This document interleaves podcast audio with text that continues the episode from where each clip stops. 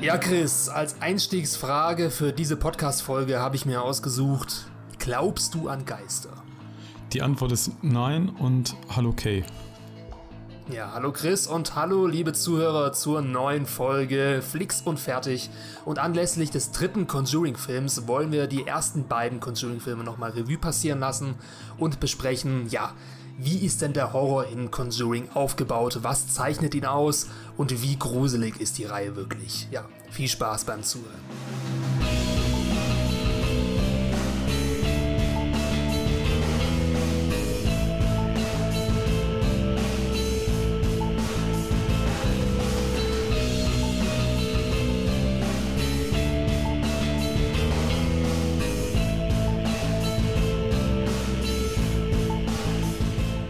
Gut, The Conjuring, äh, die Filmreihe initiiert von Regisseur James Wan, äh, die ein ganzes Franchise ja, heraufbeschworen hat mit Prequels, Sequels und allem, was dazugehört. Äh, kurz vorab zur Information, wir wollen in diesem Podcast nur Conjuring 1 und 2 besprechen. Also die ganzen komischen anderen Filme wie The Nun oder Annabelle 1 und 2 und so weiter. Es gab noch einen anderen, glaube ich. Lo Lorenas Fluch. Lorenas Fluch, ja. Hieß der, glaube ich. Ja, genau.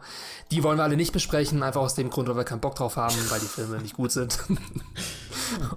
und wir wollen uns hier auf die Hauptfilme des Franchise konzentrieren, nämlich Conjuring 1 und 2, wie gesagt. Denn wir haben 2021 und der lange ersehnte dritte Teil der Reihe Conjuring im Bann des Teufels kommt raus. Und ja, wir haben den Film noch nicht gesehen. Er kommt offizieller Kinostart bisher am 1. Juli raus. Und deswegen, ähm, ja, wir haben ja schon öfter, Chris, über diese Filme gesprochen oder sie mal erwähnt. Und in diesem Podcast, in dieser Folge soll es wirklich darum gehen, dass wir in die Tiefe einsteigen und diese Filme mal ein bisschen analysieren. Ja. ja falls ihr unseren Podcast noch nicht kennt, wir sind unterwegs auf den gängigen Social Media Plattformen bzw. Podcast Hosting Plattformen wie YouTube, Spotify, Apple Podcast und Google Podcast oder ihr besucht direkt unser Online-Magazin 4001reviews.de. Gut, fangen wir an. The Conjuring, äh, kurz als Einstieg, wann hast du die Filme das erste Mal gesehen und wie stehst du allgemein zu Haunted House Filmen? Ähm, also den ersten Conjuring, ich weiß gar nicht, wann ich den gesehen habe, der kam ja 2013 raus, also werde ich den wahrscheinlich relativ zeitnah danach den ersten zumindest mal gesehen haben. Und witzigerweise, als ich den zweiten geguckt habe, habe ich mich überhaupt gefragt, ob ich den überhaupt schon mal gesehen habe vorher. ich glaube nämlich nicht. Ähm, okay, interessant. Also du hast einen Rewatch gemacht, oder? Von beiden Filmen. Ja, genau. Ich habe mir die halt beide. Die Vorbereitung. Ich habe mir die halt beide angeguckt. Beim ersten wusste ich auf jeden Fall, dass ich den schon mal gesehen habe, weil da waren einfach so, da sind ja so ikonische Szenen mit dabei. Ähm, man nehme mal als Beispiel hier das, das mit den äh, Klatschen. Ne? Das ist ja so, so was ganz Ikonisches beim ersten, daran konnte ich mich sofort dran erinnern. Aber beim zweiten konnte ich mich ehrlich gesagt gar nicht daran erinnern, ob ich den überhaupt schon mal vorab gesehen habe. Und ich glaube tatsächlich nicht. Ähm, und wie ich generell zu diesem ja, äh, Sub, Sub-Horror-Genre so stehe, äh, des Okkulten. Ähm, ich habe es ja wahrscheinlich damals auch schon in unseren ganzen Podcast-Episoden ähm, schon mal gesagt zu diesen ganzen Horror-Themen. Das ist eher nicht so meins. hm. Ja, du stehst mehr so auf die bisschen saftigere Art auch. von Horrorfilmen. Ja. ja, auch. Du magst dein Steak lieber roh. Ja. Und äh, dein Horror magst du lieber Das roh. muss blutig sein. Ja, muss blutig sein. Bei mir ist es eher so, dass wenn ich jetzt das Horrorgenre äh, insgesamt betrachte, ist tatsächlich Haunted House, Okkult und so weiter eines meiner Lieblings-Subgenres. Es ist eigentlich das Subgenre, was mir am meisten die Idee des Horrors nahe bringt oder die Filme wirken am meisten bei mir, was den Horror angeht. Also gerade so Sachen wie äh, Zombie-Filme oder Splatter und so weiter, die lassen mich meist komplett kalt. Das ist mir nicht psychologisch genug oder weiß nicht, geht mir nicht unter die Haut, aber so, ja, so Geistergeschichten und so weiter, dafür kann ich mich schon faszinieren und habe ich auch schon immer. Ich habe als Kind ganz viele Gänsehautbücher gelesen und wurde dadurch vielleicht geprägt und deswegen, ja, gehören die Conjuring-Filme auf jeden Fall zu meinen, ja, Lieblingsfilmen in diesem Subgenre des Horrors. Hm. Und habe auch beide Filme relativ zeitnah gesehen. Den zweiten habe ich auch, glaube ich, sogar zweimal im Kino gesehen. Und lustig, dass du meinst, dass der erste Film mehr ikonische Szenen innehat. Bei mir, also mir kommt es eher so vor, dass der zweite Teil der ikonischere der beiden Filme ist. Also gerade mit dieser Nonne und auch so ein paar Szenen, die sich da wirklich eingebrannt haben bei mir im zweiten Teil, die mhm. einfach so markant sind, dass sie eigentlich schon fast zur Popkultur mittlerweile gehören. Und eben auch diese vielen, Re äh, nicht Reboots, aber äh, Spin-offs hm. äh, initiiert haben, wie zum Beispiel The Nun und so weiter. Ich habe jetzt auch beide Filme nochmal geschaut und habe es auch wieder genossen, muss ich sagen. Ich finde, es sind immer noch durchweg starke Filme. Äh, wie stehst du jetzt zu beiden Filmen? Ich finde es jetzt vor allem interessant, wie du den zweiten Film bewertest, weil du ihn ja quasi das erste Mal gesehen hast. Ja, ähm, wie stehst du zu dem Film? Also ähm, erstmal vorab so, ja, ähm, ich mag schon, also ja, ich mag schon gerne so härtere Filme, so, aber ähm, du hast ja gerade so genannt, so Zombie- und Splatter-Filme, das ist tatsächlich halt auch nicht meins ähm, gucke ich, also das gucke ich halt jetzt auch nicht so gerne. Ähm, aber ich, als ich ja, oder wenn ich ja weiß, wir gucken Filme, die, ähm, wo ich schon im Vorfeld schon so ein bisschen so bedenken habe, boah, ja, ist das so meins? Und das war hier ganz klar halt so der Fall. Ähm, dann bin ich dem ja auch nicht abgeneigt, dass ich hier mein Bestmöglichstes tue, dass ich doch ein gutes Filmerlebnis halt habe, um vielleicht meine Meinung halt zu ändern. Daher habe ich, ähm, das muss ich, das will ich aber vorab erzählen, äh, Conjuring 1 wie folgt geguckt. Und zwar ähm, mitten in der Nacht, klar. Also es war irgendwie, weiß ich nicht, 2 Uhr nachts oder so. Und es war kurz vorher tatsächlich, das mag man kaum glauben, ein kleines Unwetter hier. Ähm, das heißt, oh ja, ähm, also wir nehmen ja, also als wir heute aufnehmen, es ist ja unsagbar heiß gerade. Und als dann nachts dieses kleine Unwetter war, dann hat das sich das alles so drastisch abgekühlt, dass ich ja auch alle Fenster und alle Türen ja aufgemacht habe. Ne? Das heißt schon mal, oh, wenn irgendwas kommen sollte, dann kannst du mich quasi von allen Seiten befallen. Aber noch nicht, aber das ist noch nicht, das ist aber noch nicht alles, sondern ich habe mich quasi mich, also ich habe mich wirklich mich direkt von meinem Fernseher mich halt gesetzt. Und äh, ich sag mal so, mein Panther ist nicht ganz so klein. Ich habe mich quasi wie direkt davor gesetzt und ich habe ähm, äh, den ganzen Film mit Kopfhörern geguckt. Oh, das ist natürlich das, was am meisten den Horror äh, mehr oder weniger ja. boostet, wenn du ihn über Kopfhörer schaust. Ja. Ja. Und wie war es? Hat sich trotzdem kalt gelassen oder? Ja, also ähm, äh, also in dem Szenario habe ich den ersten geguckt und den zweiten habe ich dann ganz normal so auf der Couch geguckt mit einer äh, mit einem gewissen Sicherheitsabstand am Tag und so, weil ähm, ja ging nicht anders. Und da muss man schon sagen, so der erste hat mir das so von der Gesamtatmosphäre hat mir das halt schon so alles viel besser gefallen irgendwie. Aber klar, weil ich es halt auch einfach mal voll darauf ankommen lassen habe. Und ähm, ja, was kann ich, also ich kann ja schon mal so im Vorfeld sagen, ich finde die beide jetzt nicht schlecht. So, also das sind beides de facto keine schlechten Filme. Ähm, aber auch trotzdem, auch hier muss man wieder sagen, oder ich habe es ja letztens schon mal in einer anderen Podcast-Episode gesagt, man muss einfach anerkennen, wenn Filme halt einfach nichts für einen sind. Und ja, also das hat mir beides schon mal gut gefallen. Wir gehen ja gleich noch auf diverse Punkte halt noch ein, was, was hat mir gefallen, was hat mir im Speziellen nicht gefallen. Da gibt es tatsächlich halt auch ein paar Punkte. Ähm, aber trotzdem kann ich jetzt schon mal so im Vorfeld sagen, das sind beides gute Filme. Beides gute Horrorfilme. Ja, also muss man so oder so anerkennen, da finde ich, ich finde gut, dass du immer diese Objektivität in die Podcasts reinbringst. Mhm. Obwohl du sagst, dass dir die Filme an sich nichts anhaben können. Ja, das ist. Und den zweiten hast du dann bei Tag gesehen. Ja, den, ja, den zweiten habe ich bei Tag dann geguckt, weil, ähm, ja, weil die Zeit dann doch ein bisschen knapp wurde.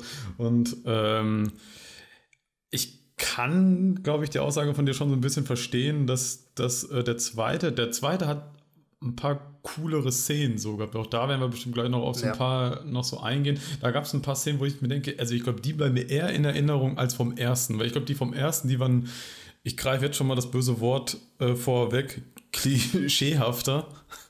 Und beim zweiten, mhm. da waren so ein paar Szenen halt so dabei, ähm, die habe ich halt nicht so vermutet. Stichwort hier, wenn, ähm, ich glaube, der Junge zur Tür geht und dann neben ihm scheinbar der Hund sitzt. Ja, ja warte, ja, ja, okay, darüber, okay. darüber, reden wir später. Okay, okay, okay. Ich, ich bin mal gespannt, ob sich da alle Szenen, ob da alle Szenen bei uns deckungsgleich sind, die uns hängen geblieben sind. Aber insgesamt, ich würde mal, würd mal sagen, wir steigen einfach mit dem ersten Film ein, besprechen den ein bisschen. Äh, machen dann weiter mit dem zweiten Film und gehen dann auch ein bisschen so auf die Hintergrundgeschichte ein der Filme, weil sie rühmen sich ja damit, dass sie auf wahren Begebenheiten basieren. Die Frage ist so, wie viel Prozent ist das wirklich der Fall? Ähm, aber letztendlich äh, ist die Faszination dennoch da, wenn halt eben diese erste Kachel, die erzählt, hey, das, was hier passiert ist, ist wenigstens ansatzweise irgendwo in der Realität der Fall gewesen. Ja. Äh, und vielleicht nochmal so ja, im dann, äh, Vorfeld, ja. was mir auch gar nicht mehr so bewusst war oder mir gar nicht so bewusst generell, ich dachte, das wäre nicht so krass, aber die Filme, die Conjuring 1 und 2, die, die nehmen ja schon, da ist, da ist ja schon sehr viel Inhalt drin auf diese ganzen anderen Titel, die es da halt so alle gibt. Also, dass das so krass teilweise ist, das war mir auch gar nicht so klar. Hm. Mhm. Also, ne, Stichwort hier die Puppe zum Beispiel, also die Annabelle-Puppe, wird ja wahrscheinlich gleich auch noch was zu sagen dass die ja doch schon sehr prominent doch schon im ersten Teil drin ist und immer mal wieder vorkommt, hätte ich auch gar nicht so gedacht. Ja, die Annabelle-Puppe, mehr oder weniger die erste Creepypasta-Geschichte, die diesen ganzen mhm. Trend äh, reset, äh, gesettet hat, äh, sich irgendwelche Halbwahrheiten über das Internet zu verbreiten. Ähm, also das war letztendlich noch vor Zeiten des Internets. Also nochmal, um kurz die ganze Hintergrundgeschichte der Conjuring-Filme zu beleuchten. Also im Zentrum stehen, wie natürlich die meisten von euch wissen, äh, das Ehepaar Ed und Lorraine Warren, die tatsächlich äh, gelebt haben und Geisterjäger waren, beziehungsweise Dämonologen, wie sie sich selbst genannt hatten, und waren so, ja, die berühmtesten, professionellsten Geisterjäger ihrer Zeit. Die Frage ist, wie viel Konkurrenz sie wirklich hatten, wie viele andere Geisterjäger ihnen den Platz der berühmtesten Geisterjäger hätten strittig machen können, aber naja. Auf jeden Fall gibt es da um dieses Ehepaar einige Geschichten, die in ihren Lebzeiten eben passiert sind, die sie dokumentiert haben, die dann auch an die Öffentlichkeit gekommen sind. Und unter anderem war das natürlich der Fall der Perrin-Familie, also die Geschichte, um die sich Conjuring 1 dreht, oder der Enfield Poltergeist in London, die Story von Conjuring 2. Aber man muss auch sagen, dass die Conjuring-Filme einiges noch äh, an kreativen Freiheiten genommen haben und ein bisschen natürlich auch die ganze Sache dramatisiert haben, bisschen mehr Fantasy-Aspekt rein und so weiter, wo man sich fragt, ja, okay, das ist dann schon mehr Hollywood, als man sich es vorstellen könnte, dass es real ist. Der, aber, aber, der bekannteste Fall soll ja dieser Amityville Horrorhaus wohl gewesen sein. Also, ähm, genau. das hatte ich jetzt halt auch nur aus einem Artikel jetzt mal so rausgelesen und äh, Amityville Horrorhaus, das kennt also wahrscheinlich insofern jeder Horrorfan schon, weil es gibt ja relativ viele Filme, die sich darum ja so befassen. Aber dass hier die, die beiden die Dämonologen, die, boah, das ist ein schwieriges Wort. Dämonologen. Ja, ja, damit zu tun hatten, das war mir auch gar nicht so klar, dass da halt so diese Querverbindung halt so, ja, herrscht. Ja. Ich meine, sie sind auch umstritten. Also das Ehepaar äh, wurde zwar nie offiziell, offiziell als irgendwie, äh, als, ähm, wie sagt man, als Betrüger, äh, wurden nie offiziell als Betrüger betitelt oder es wurde nie irgendwas aufgedeckt, wo man hätte sagen können, ja, das waren auf jeden Fall Leute, die die ganzen Sachen gefaked haben.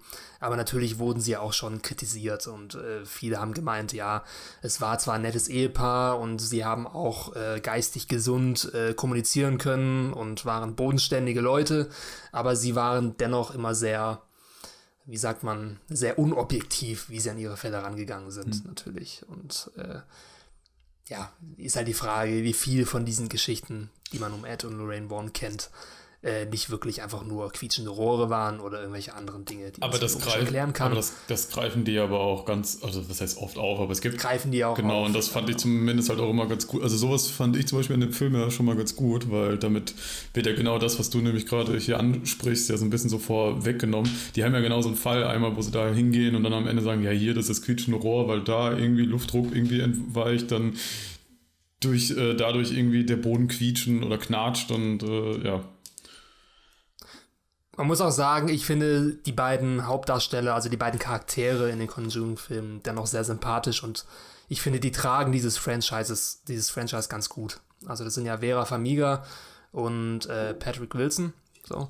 Und ja, die machen schon so ein bisschen dieses Franchise aus. Also ich kann mich mit denen ganz gut identifizieren, nicht identifizieren, aber äh, sie machen auf jeden Fall einen guten Job, diesem ganzen Horror-Scheiß mehr oder weniger so, ein, so, eine Art Herz zu geben, ja, sowas, was, sowas Geerdetes, etwas Emotionales, mit dem du dich identifizieren kannst.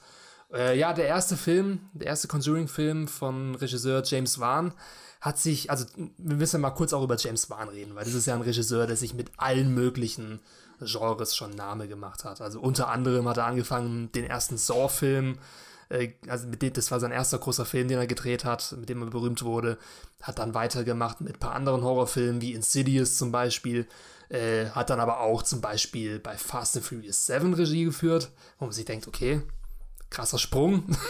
und dann unter anderem auch bei Aquaman, aber eben auch bei Conjuring 1 und 2. Leider bei Conjuring 3 nicht mehr. Das ist jetzt wieder ein anderer und deswegen habe ich auch nicht allzu große Hoffnung in den dritten Teil, aber er soll anscheinend auch nicht ganz schlecht sein. Naja, aber dennoch äh, leben vor allem die ersten zwei Conjuring-Filme schon sehr von der Handschrift des Regisseurs. Ich, äh, ich sehe gerade, der war ja auch Director von Insidious und Insidious hat ja, ja. für mich den schlimmsten Jumpscare des Lebens gehabt. Über den wir auch schon mehrmals gesprochen ja. haben in diesem Podcast. Aber du kannst es auch gerne nochmal erzählen. Ja, also ich, ich will das jetzt gar nicht so vertiefen, aber der schlimmste Jumpscare, den ich jemals in meinem Leben hatte, das war bei Insidious und ähm, könnt ihr euch den Film ja einfach mal angucken. Ähm, und dann, wenn halt die Szene kommt, äh, ich glaube, die kommt so nach 40 Minuten ungefähr, ähm, wo sie halt auf einmal am Essen sind und dann halt so alles rekapitulieren und ähm, dann die Szene einfach mal angucken, findet man bestimmt halt auch im Netz und äh, boah, da ist mir einfach das Herz äh, in den, nicht nur in die Hose, sondern ich glaube komplett in den Keller gerutscht und ich glaube sowas, was ich da verspürt habe, das habe ich einfach nie mehr gehabt.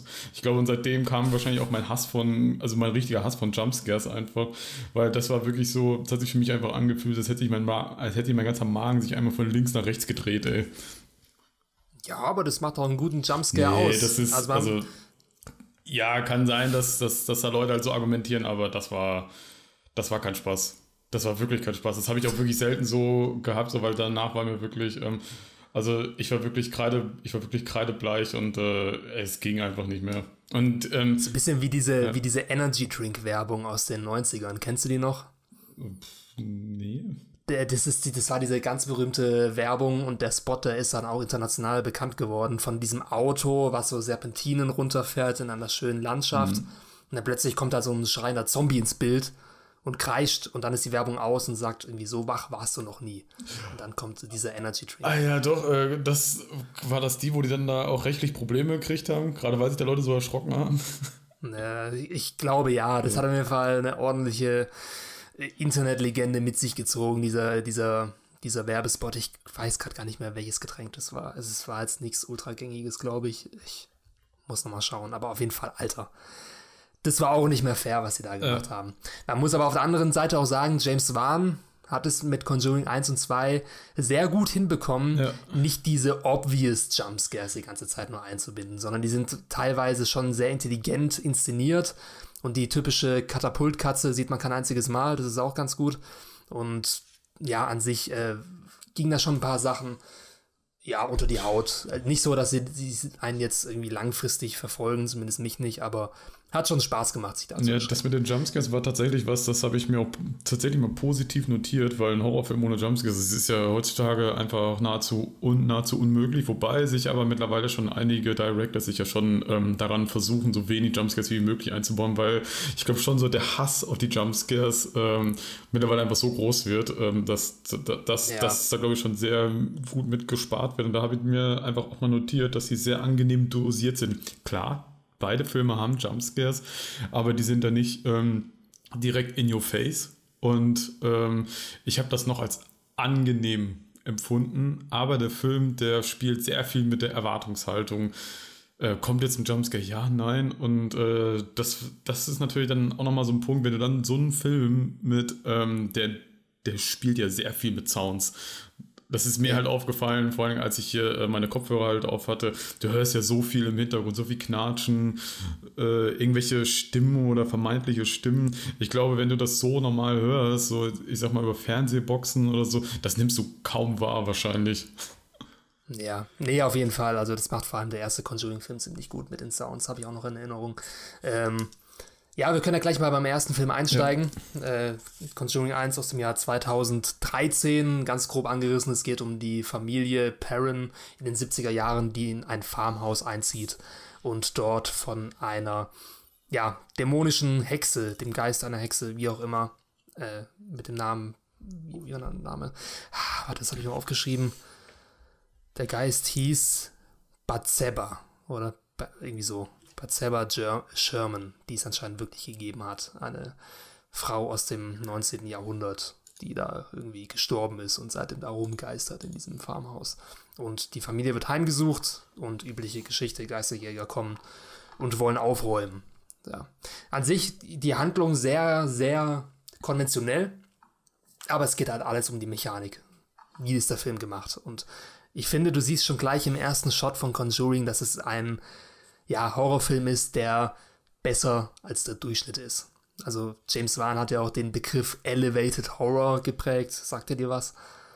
Also, ähm, nee, ich kann mir, ich kann mir, also da ich ja weiß, was ein Elevator Pitch ist, kann ich mir das daraus zusammenreimen.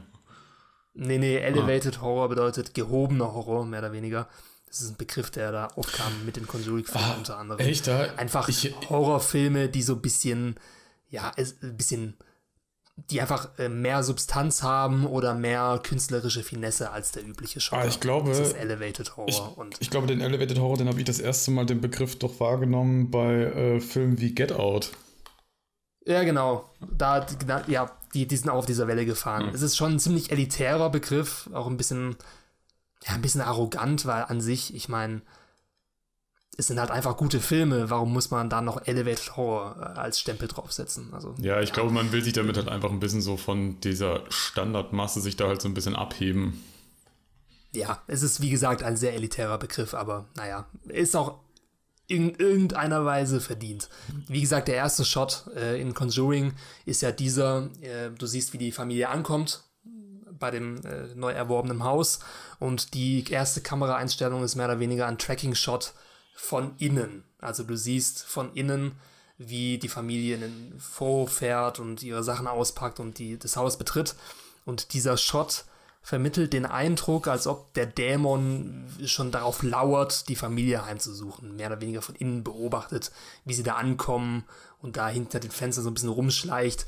Also so subtile äh, mechanische Kameraeinstellungen sind immer wieder in diesem Conjuring-Film zu sehen, die so ein so eine subtile Creepiness haben. Ich weiß nicht, ob dir das auch aufgefallen ist. Ähm, nö, gar nicht.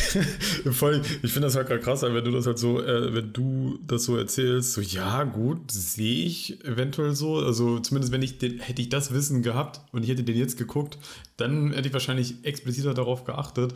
Aber ähm, so wahrgenommen habe ich das halt einfach überhaupt nicht. Aber ähm, ja, wenn man das so wahrnehmen kann, ich würde es nicht ich würde es halt nicht abstreiten. Ich muss halt, ich glaube, mein erster Gedanke war halt so, ich habe dieses alte Haus gesehen und ähm, in meinem Kopf fing direkt so, ja, natürlich ist das jetzt ein komplett altes, verranztes Gebäude, ey, natürlich. ja, also es ist, es ist, es sind halt schon krass viele Klischees drin. Also können Sie mal kurz aufzählen. Ich, ich, ich habe sie. Oder, ich ich habe mir alle notiert. Ja, okay. Also ich habe erstmal das, alt, das alte Haus. Dann habe ich den ja. Nebel. Dann habe ich eine äh, Großstadtfamilie, die halt aufs Land zieht. Dann habe ich. Mit vielen, vielen Geschwistern. Genau, mit sehr vielen Geschwistern. Okay, hatten wir quasi eben schon, spielt sehr viel mit Geräuschen. Mysteriöser Keller. Ja. Vernagelt. Genau, Mister ja, komplett vernagelt, den man nur so durch Zufall findet, weil die Kinder Verstecken spielen. Naja, ähm, hat sehr viele und ähm, da werden wir bestimmt auch noch mal mehr im Detail drüber reden. Ähm, sehr viele Schatten, Schattenspiele. Und unheimliches Spielzeug. Ja, genau. Allgemein gehalten. Ja. Ein Geist, der sich erhängt hat. Also dieses Erhängungssymbol ja. ist auch fast in jedem Haunted House-Film mit drin.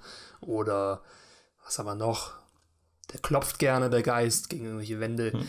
Ähm, hat Selbstmord begangen. Also, ist, ich, also, eigentlich ist jedes einzelne Element in The Conjuring ein Klischee. Jumpscare. Allerdings, ja, ja. Aber dennoch äh, bereitet der Film die, die Klischees halt eben so frisch und so gut auf, dass du ihm eigentlich nicht böse sein kannst. Also zumindest hat sich das bei mir nie als störend empfunden, sondern mehr als sowas, ja, sowas familiär, äh, nicht sowas, sowas Vertrautes, ja. Hm. Also dieser Film hat so eine vertraute Atmosphäre von gutem Grusel, äh, so eine Art Hommage an den äh, Haunted House Film dass es eigentlich schon für mich ganz gut funktioniert hat. Hast du einen Jumpscare, den, ähm, oder, oder, hast du einen krassen Jumpscare da drin oder für dich gehabt? Denn ich habe einen. Ich will einfach mal wissen, ob wir denselben nennen würden. Ja. Ähm, also das Ding ist, ich habe ja auch einen Rewatch gemacht von dem Film und ich kann, ich konnte mich an die meisten erinnern tatsächlich, deswegen bin ich da jetzt nicht mehr so hochgeschrocken. Aber ich kann mich erinnern, dass ich sowohl beim ersten Mal schauen als auch beim zweiten Mal schauen am meisten zusammengezuckt bin bei dieser Szene, als der Polizeimann da irgendwie rumschleicht und dann irgendwie diese Stimme hört, irgendwie, schau, wozu sie mich getrieben hat. Ach so, so das mhm. hörst du dann ein paar Mal und dann siehst du auch den Geist im Hintergrund ohne Jumpscare, ist dann wieder weg. Ja, Und dann läuft er da rein und dann kommt sie von hinten. Schau, wozu sie mich getrieben hat. Ich so, Alter, ja, calm down. Ja, genau. Die Szene, äh, ähm, okay, nee, das ist nicht meine Szene, die ich nennen würde, weil da war, da war mir irgendwie, da hätte ich es besser gefunden, wird da nämlich nichts kommen, weil ich da einfach, deswegen habe ich auch eben gesagt, mit, äh, der Film spielt oft mit Erwartungshaltung. Da habe ich halt auch einfach einen Jumpscare einfach erwartet. Nee, bei mir war es halt einfach, da bin ich wirklich nochmal richtig zusammengezuckt und da war das halt auch sehr krass mit Kopfhörern. Ähm, und zwar, ähm, es gibt ja einmal diese Szene, glaube ich, wo die Mutter, glaube ich, irgendwie was hört, ein bisschen hin und her geht und dann auf einen Schlag kommt ein richtig lautes Geräusch und alle Bilder fallen von allen äh, oh, ja. Decken halt ab. Und ähm, als ich das mit Kopfhörern gehört habe, boah, da, da habe ich mega erschrocken. Und da ist mir halt auch aufgefallen, jetzt kommt so ein bisschen der Nerd, glaube ich, so aus mir raus, aber der Sound war wahnsinnig übersteuert. genau das ist mir auch aufgefallen. Ich habe es auch mit Kopfhörern geschaut. Ich dachte mir, Alter, ist es laut. Ja. Das ist eigentlich fast schon unfair. Das war so eigentlich der konventionellste und billigste Jumpscare in dem Film, der halt dennoch einen ja. ziemlich großen Effekt hatte, einfach weil er so. Ich, also da dachte ich mir eher so, okay, da hat wahrscheinlich das Studio so gesagt, so, hey, also, ey, wir brauchen einen richtig krassen Jumpscare. Ich meine, man muss sagen, der berühmteste Jumpscare in dem Film ist natürlich der mit der klatschenden Hand im Hintergrund. Also als die, hm. äh, als sie dieses Klatschspiel spielen und die Frau, äh, wohl, das, kommt dann erst danach, äh, und auf jeden Fall geht die Mutter dann ja in den Keller mit dem Streichholz äh, und das Licht geht aus und sie macht es wieder an und dann kommt von hinten diese klatschende Hand und macht das Licht wieder aus. Mhm. Also das ist ja so die ikonische Szene im Film eigentlich. Und auch eine Sache, was The Conjuring wirklich sehr gut macht und was ihn irgendwie auch zu einem Elevated Horror macht und die Jumpscares gleichzeitig mit aufwertet, ist, dass diese Jumpscares vorbereitet werden. Und zwar nicht nur in der Erwartungshaltung, sondern auch vom, von der Story her. Weil du hast zum Beispiel am Anfang dieses ultra creepige Kinderspiel, wo die sich die Augen verbinden und dann per Klatschzeichen äh, gesucht werden müssen. Mhm. Und an sich eine brillante Idee für einen Horrorfilm. Also wirklich äh, kongenial, sowas überhaupt da einzuführen, weil da, du kannst damit so viel machen, aber du hast am Anfang noch keinen Jumpscare. Also du siehst dieses Kinderspiel und es ist unheimlich, aber es passiert nichts. Und dann, wenn du nicht damit rechnest, also wenn dieses Spiel schon vorbei ist und 20 Minuten vergangen sind, kommt dann von hinten diese Hand von diesem Dämon und macht dieses Klatschding. Und das verursacht dann so ein bisschen Gänsehaut, weil du wirklich irgendwie überfahren wirst. Also du wurdest vorbereitet, es wurde irgendwas in deinem Unterbewusstsein platziert und davon zehrt dieser Jumpscare in gewisser Weise. Und alle Jumpscares, die meisten, werden auf diese Weise vorbereitet am Anfang des Films. Sodass es halt eben nicht nur ein lautes Geräusch ist oder irgendwas, was plötzlich ins Bild kommt, sondern etwas, was dich dann wirklich auch so ein bisschen gruselt. Ja, ähm, ich verstehe, was du meinst, aber ich finde, der Film ich weiß nicht, ob, ich, ob es jetzt bei mir darauf so war, dass ich darauf so krass geachtet habe, aber ähm, eventuell habe ich das folgende Problem auch generell, glaube ich, bei fast allen Horrorfilmen. Und zwar immer, wenn irgendwas etabliert wird am Anfang, ne, sei es hier das Verstecken oder dieses Versteckspiel oder hier dieses, ähm, hier dieses Spielzeug, was hier halt so auftreten muss, wo so ein Spiegel halt so drin ist. Oder draußen wird halt ein sehr gruseliger Baum gezeigt. Ne? Du weißt, oder zumindest ich denke mir zu 100%, okay, das wird nochmal aufgegriffen in irgendeiner Schockszene.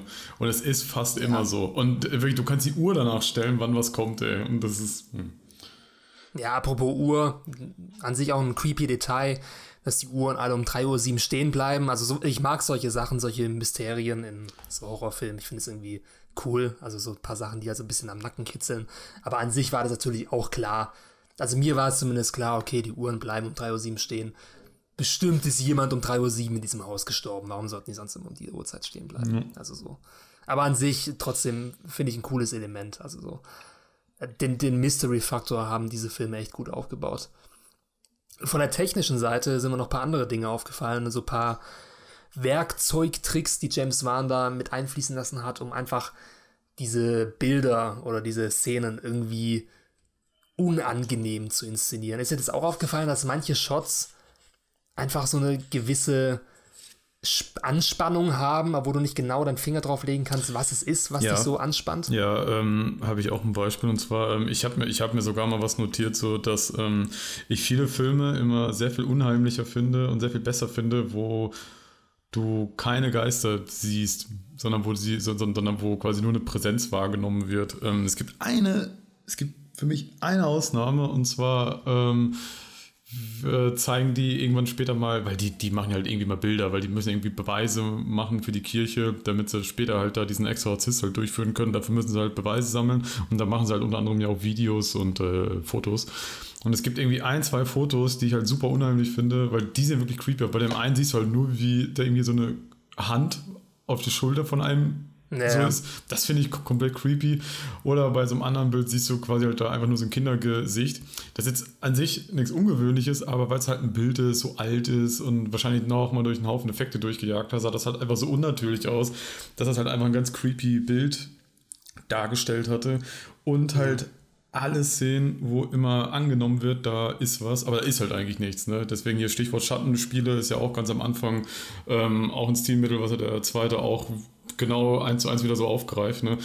Die denken, da steht halt was in der Ecke, da steht aber halt nichts. Ne? Aber du als Zuschauer, du glaubst halt dem Kind und guckst, du bist so auf diese Ecke dann so fixiert und guckst halt, oh, ja, sehe ich eine Silhouette da vielleicht doch. Und, äh, und was ich dann da immer ganz lustig finde, ist, ich glaube nicht, dass das. Ähm, um, also, dass man sich schon was dabei gedacht hat. Du siehst dann manchmal ja so, also Mini-Sachen, so, keine Ahnung, so, so, so einen kleinen weißen Punkt so in der Ecke, was zu irgendeinem Möbelstück gehört oder so. Und da kann mir keiner erzählen, dass das nicht Zufall war. Also, dass das halt Zufall ist, sondern das, das ist schon Absicht. Ja, ja. Das, weil du willst. Die Komposition. Genau, genau, du guckst ja nämlich ganz genau hin.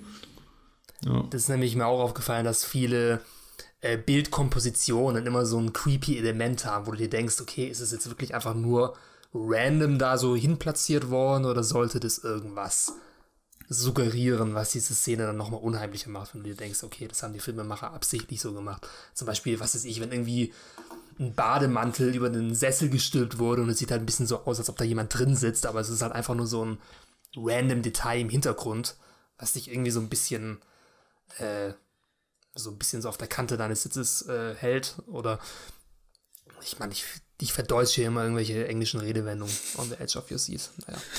Oder auch, dass oder auch, dass zum Beispiel diese Spiegel immer irgendwo im Bild mitzusehen sind, wo dann immer noch mal irgendwie die Rückseite oder die, die Ecke des Raumes mitsiehst hm. und diese Tiefe schafft oder diese diese diese Tiefe des Unbekannten. Ja, du hast ja überall irgendwelche Schatten oder irgendwelche Elemente im Hintergrund, geöffnete Türen und so weiter, die alle suggerieren, okay, da könnte sich irgendwas dahinter verstecken. Und viele Frames sind halt genauso aufgebaut. Ein anderes Element, was mir aufgefallen ist, was er benutzt, sind diese Dolly-Zooms. Ähm, das sind diese Elemente, wo du auf den, auf irgendwas ähm, zurollst mit der mhm. Kamera, aber gleichzeitig herauszoomst. Und das hat dann so diesen Effekt, du gehst auf etwas zu, aber es wird trotzdem kleiner oder es läuft vor dir weg. Und einige Aufnahmen des Hauses, so diese Totalaufnahmen, wurden mit diesem Dolly-Zoom umgesetzt, was einfach dieses Haus nochmal unheimlicher wirken lässt.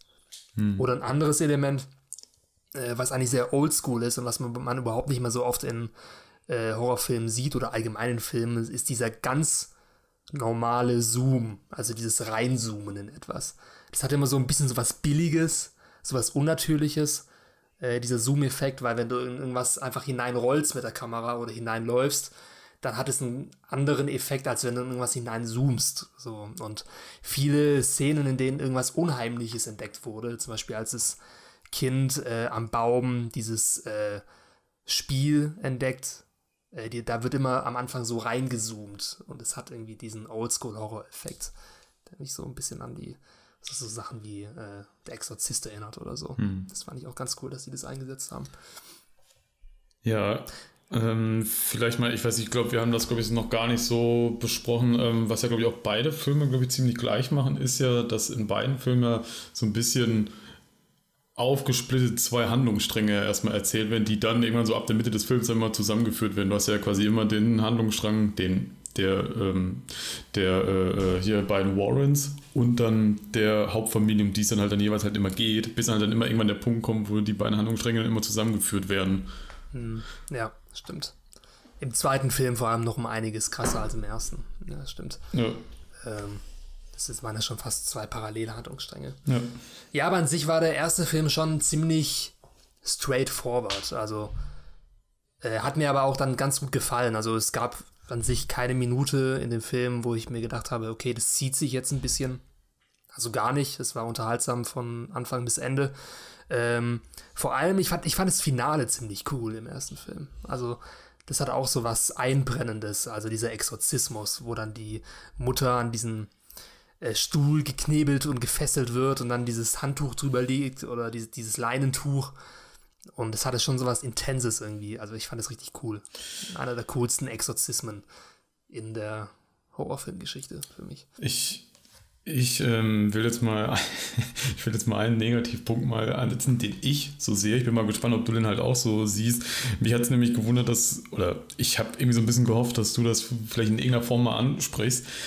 Und zwar ähm, einer der größten Kritikpunkte, die ich so an dem Film halt habe, ist, ähm, ich hoffe, ich lege mich damit jetzt nicht so komplett in die Nesseln, aber es ist ja immer sehr, subjektiv, ist immer sehr subjektiv. Und zwar ähm, das Make-up der Geister. Ja, es sieht manchmal, ich weiß, was du meinst. Es sieht manchmal arg nach Schminke aus. Ja, oder? richtig krass, ey. Und zwar, ähm, wo ich das wirklich echt übel fand, das ist diese Szene, wo ich glaube, die Lorraine Warren hier in den Keller fällt und dann kommt doch, und dann sieht man doch den, den Geist hier dieser ähm, etwas korpulenteren Frau, ich glaube, das war glaube ich die Haushälterin. Ja, ja. Und ey, das fand ich, das sah so schlecht aus einfach. Und deswegen hatte ich mir halt auch notiert, dass ich alle Szenen besser finde, wo man die Geister halt nicht direkt sieht und äh, dementsprechend das Make-up der Geister halt für mich fast der größte Kritikpunkt am ganzen Film ist. ja, es hat aber trotzdem irgendwie ein bisschen was Unheimliches. Also Echt? dadurch, dass es halt, die waren halt so ein bisschen geschminkt wie so Clowns, so als ob sie so im Real Life sich so schminken würden, was dann halt verläuft oder so. Also ich weiß. Ich glaube, das war noch nicht mal beabsichtigt, dass es irgendwie eine Totenmaske sein sollte oder irgendwie Verwesung oder so, sondern wahrscheinlich einfach nur Schminke, die sie sich im realen Leben aufgetragen haben und die dann halt irgendwie verlaufen das, ist. Oder das so. sah halt, das sah aber halt einfach so aus, so wie ein bisschen Eyeliner verlaufen, irgendwie so, wenn halt hier irgendwo hier die. Ja, aber das war, glaube ich, die Absicht auch. Ja, aber, aber das, das hast du ja gefühlt, also wenn Corona irgendwann mal vorbei ist, wahrscheinlich irgendwann dann wieder, sobald du wieder in eine Disco gehst. ja, unheimlich genug. Okay, gut. Nee, aber an sich äh, hm. fand ich durchaus ein richtig starker Film. Also Conjuring 1 hat mir sogar jetzt beim Rewatch um einiges besser gefallen, als ich in Erinnerung hatte, weil normalerweise ähm, mochte ich den zweiten Film immer deutlich mehr. Hm. Äh, aber jetzt sind sie beide für mich mehr oder weniger on par. Ich habe noch zwei Punkte, die äh, noch zum ersten, die ich halt auf jeden Fall noch ansprechen will. Und zwar hat der erste eine Sache gemacht, die ich selten in einem Geisterfilm so oder entweder nicht wahrgenommen habe, oder, ich, oder mir sind einfach da so direkt so aufgefallen sind. Und zwar ähm, positiv, der Geist ist nicht an einem, an einem Ort gebunden. Und ich finde, sowas ja. macht halt dann quasi das Übernatürliche einfach, un, einfach unheimlicher, weil in vielen Geisterfilmen ist es ja irgendwie immer so, da ist halt dann der Geist immer an den einen Ort gebunden und dann fragt irgendwie mal, ja, dann gehst du halt fünf Meter vorne aus und dann ist das Problem gelöst. oder ziehst halt ja, einfach, oder zieh, ziehst halt einfach um. Ja. Aber tatsächlich ist der Film auch mit dieser Frage, warum ziehen die nicht einfach um, so ein bisschen sarkastisch umgegangen, weil es gab ein paar Momente im Film, wo das dann deutlich angesprochen wird. Ja. Zum Beispiel in einer Szene sagt doch der Ed Warren zum Vater der Familie, ja, eigentlich habt ihr es hier echt hübsch. Und dann sagt er, ja gut, ich verkaufe dir das Haus, bist dabei. Ja, ähm, aber ich glaube, das, das, das, das machen die aber auch deswegen, aus folgendem Grund. Und zwar äh, fragt sich das doch, glaube ich, jeder bei dem Film Poltergeist. Bei Poltergeist, da spukt ja, er halt. Aber, ja, aber da liegt es ja daran, dass da das Mädchen irgendwann verschwindet und die Mission daran liegt, sie zurückzuholen. Ja, aber ähm, ich, also es ist lange her, dass ich jetzt Poltergeist geguckt habe, aber da war es doch aber halt auch so, da spukt es halt erst, bis dann da wirklich was passiert, dauert es halt erst eine Weile und da fragt man sich halt auch wieder so, ja okay, warum geht man denn da nicht einfach, wenn da scheinbar wirklich was Übernatürliches ist? Das ist ja immer so. Aber die fanden es einfach noch cool in diesem Film. Ich kann mich doch auch noch gut an den Film erinnern okay. und die haben es eher so ein bisschen gefeiert, hatte ich das Gefühl. Also das wow, ich, krass. ich fand es zumindest auch gut, dass sie bei dem Film genau diesen Punkt halt aufgegriffen haben mit diesem, ja, warum ziehen die da nicht einfach um? Weil das habe ich, das denke ich mir auch immer voll schnell so bei so Sachen. Ja, hier spukt, ich habe eine Familie mit irgendwie fünf Kindern. Ja, da ist mir doch das Leben meiner Kinder noch irgendwie wichtiger, wenn es hier scheinbar wirklich spukt, angeblich. Hm. Ja, ich weiß, was du meinst. Ja, stimmt schon eigentlich. Ist halt auch so ein Horrorfilm-Klischee. Ein anderes Horrorfilm-Klischee, auch im Zusammenhang mit Kindern, wo ich mich immer frage, Alter, das ist einfach so fernab von jeder Realität, dass die Kinder immer so wenig Angst haben am Anfang. Ich meine, wie kann es sein, dass hier ein fünfjähriges Kind mit irgendeinem Zombie Geistkind irgendwelche Gespräche führen kann oder sie in irgendwelche Keller reinkrabbeln und so weiter. Das würde kein normales Kind machen. Also die Kinder sind diejenigen, die Angst vor der Dunkelheit haben. Oder Angst vor dem äh, Mann unter dem Bett oder vor irgendwelchen anderen Geistern und so weiter und eigentlich nicht die Erwachsenen. Und den Horrorfilmen ist es immer so, dass die Kinder Spaß daran haben am Anfang oder irgendwie überhaupt nicht für diesen Horror empfänglich sind hm. und es dann heimgesucht werden gegen Ende.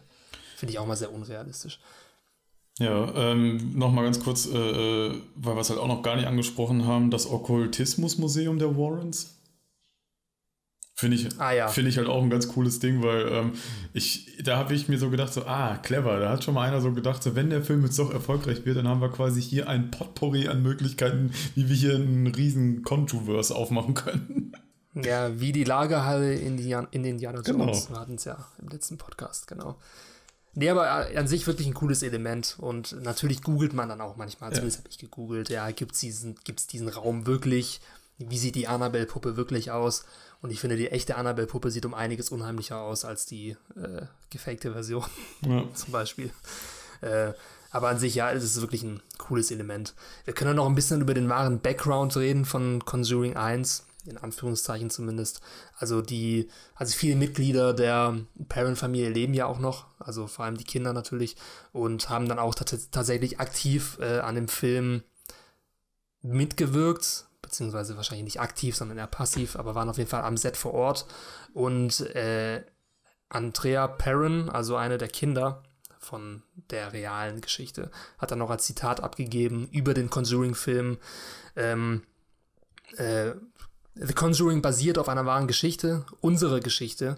Allerdings basiert der Film nicht auf meiner Trilogie House of Darkness, House of Light. Also kurze Erklärung, die hat nämlich auch ein Buch drüber geschrieben. Er basiert das stattdessen auf den Fallakten von und Lorraine Warren. Es gibt Freiheiten und ein paar Unstimmigkeiten, aber im Großen und Ganzen ist es das, was es zu sein vorgibt, basierend auf einer wahren Geschichte, ob sie es glauben oder nicht. So, das ist Zitat von der Tochter. Und ja, fragt man sich schon, okay, wie viel davon haben sie wirklich erlebt?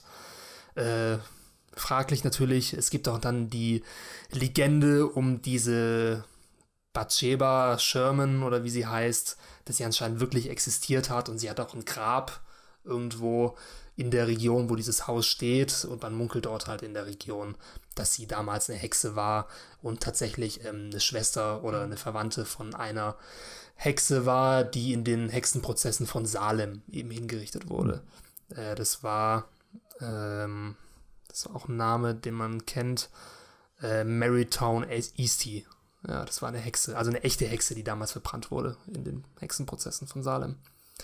Gibt es dazu eigentlich einen Film? Das ist auch ein cooles Thema irgendwie. Ähm, ich weiß, es gibt einen Film von Rob Zombie und zwar der heißt The Lords of, The Lords of Salem. Aber ich weiß gerade, ich habe den mal gesehen gehabt und ähm, ich fand den irgendwie, der hat eine coole Atmosphäre, aber der ist saulahm, der Film.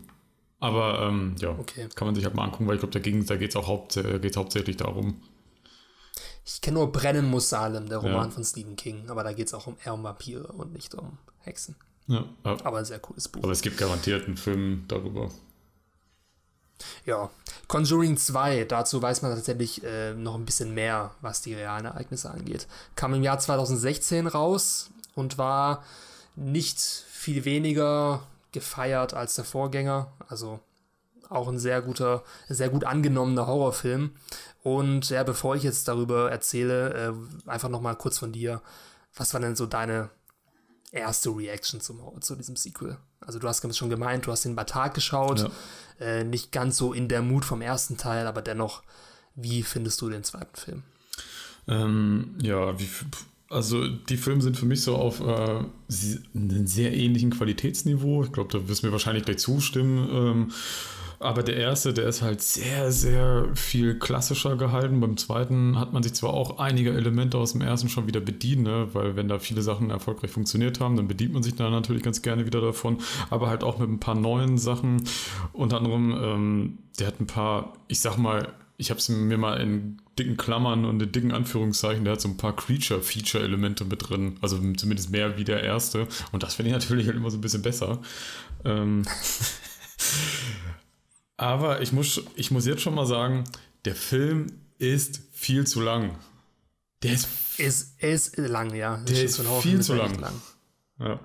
Das ist fast auch der größte Kritikpunkt, den ich einfach habe, so an, an dem Film, weil der hat teilweise so Hänger einfach da drin, wo ich mir denke, boah, kannst du, den Film kannst du bestimmt locker eine halbe Stunde kürzen einfach. Ja, das ist ein Unterschied zwischen dem ersten und dem zweiten Film, dass der zweite dann doch vielleicht ein paar Längen dazwischen hat, während der erste Film ganz klassisch hm. und straff durchgetaktet war. Und das war beim zweiten nicht ganz so der Fall.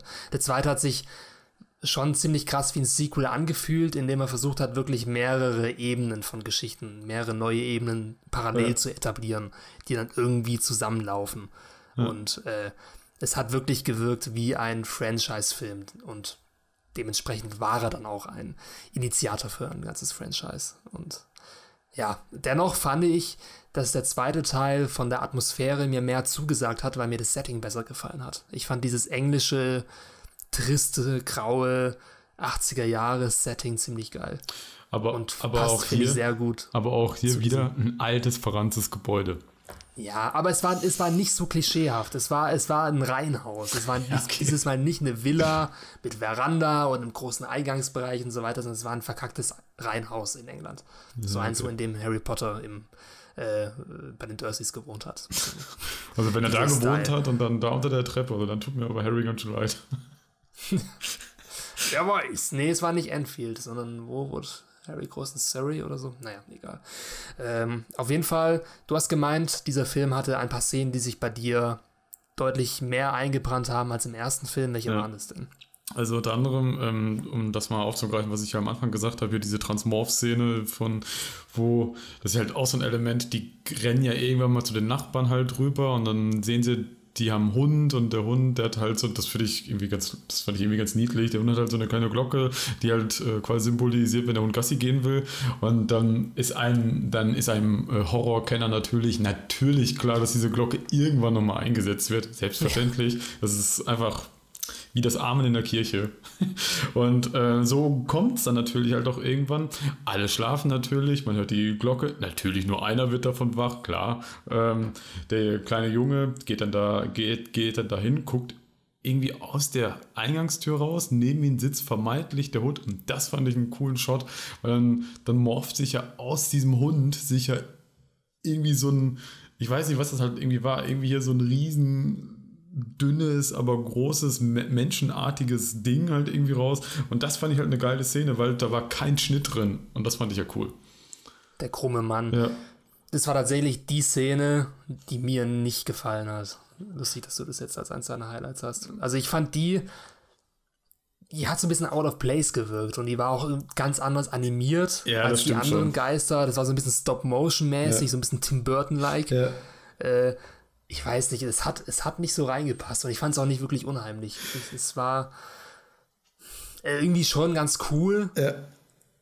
Aber mir haben die anderen Geister wesentlich besser gefallen. Ja, aber, aber ich meine, ist ja gut, weil da merkt man ja schon mal so äh, bei uns beiden halt so, wo ja halt so unsere Interessen halt so liegen. Mir sagt das voll zu und dir halt gar nichts. Ist halt auch schon mal so interessant, dass, dass man mal da halt sowas hat. Das, ja. ähm, so eine andere Szene, ähm, die ich mir halt auch äh, notiert hatte, das war also erstmal, ich wusste gar nicht, dass die Nonne in dem Film so dermaßen präsent ist. Ich? Da kommt sie ja her. Ja, das wusste ich ja gar nicht, weil, also ich wusste, es gibt einen eigenen Film davon, aber ich dachte halt irgendwie so, okay, das wäre halt so am Anfang, als ich den so angefangen habe so zu gucken, da kommt die auch schon mal so ganz kurz vor und ich dachte, okay, das war jetzt quasi so, die gibt es, die ist in dem Franchise drin, hier, wir haben einen separaten Film, give me your money, so nach dem Motto.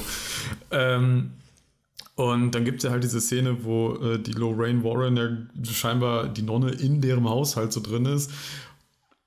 Dann wird die ja in einem Raum halt so eingesperrt und dann siehst du halt so den Schatten, wie da halt hinter so ein Bild hervorgeht. Mhm. Ich meine, ich mag ja immer so Schattendinger. Das, das, das ist so ein creepy Setting, das funktioniert bei mir fast immer.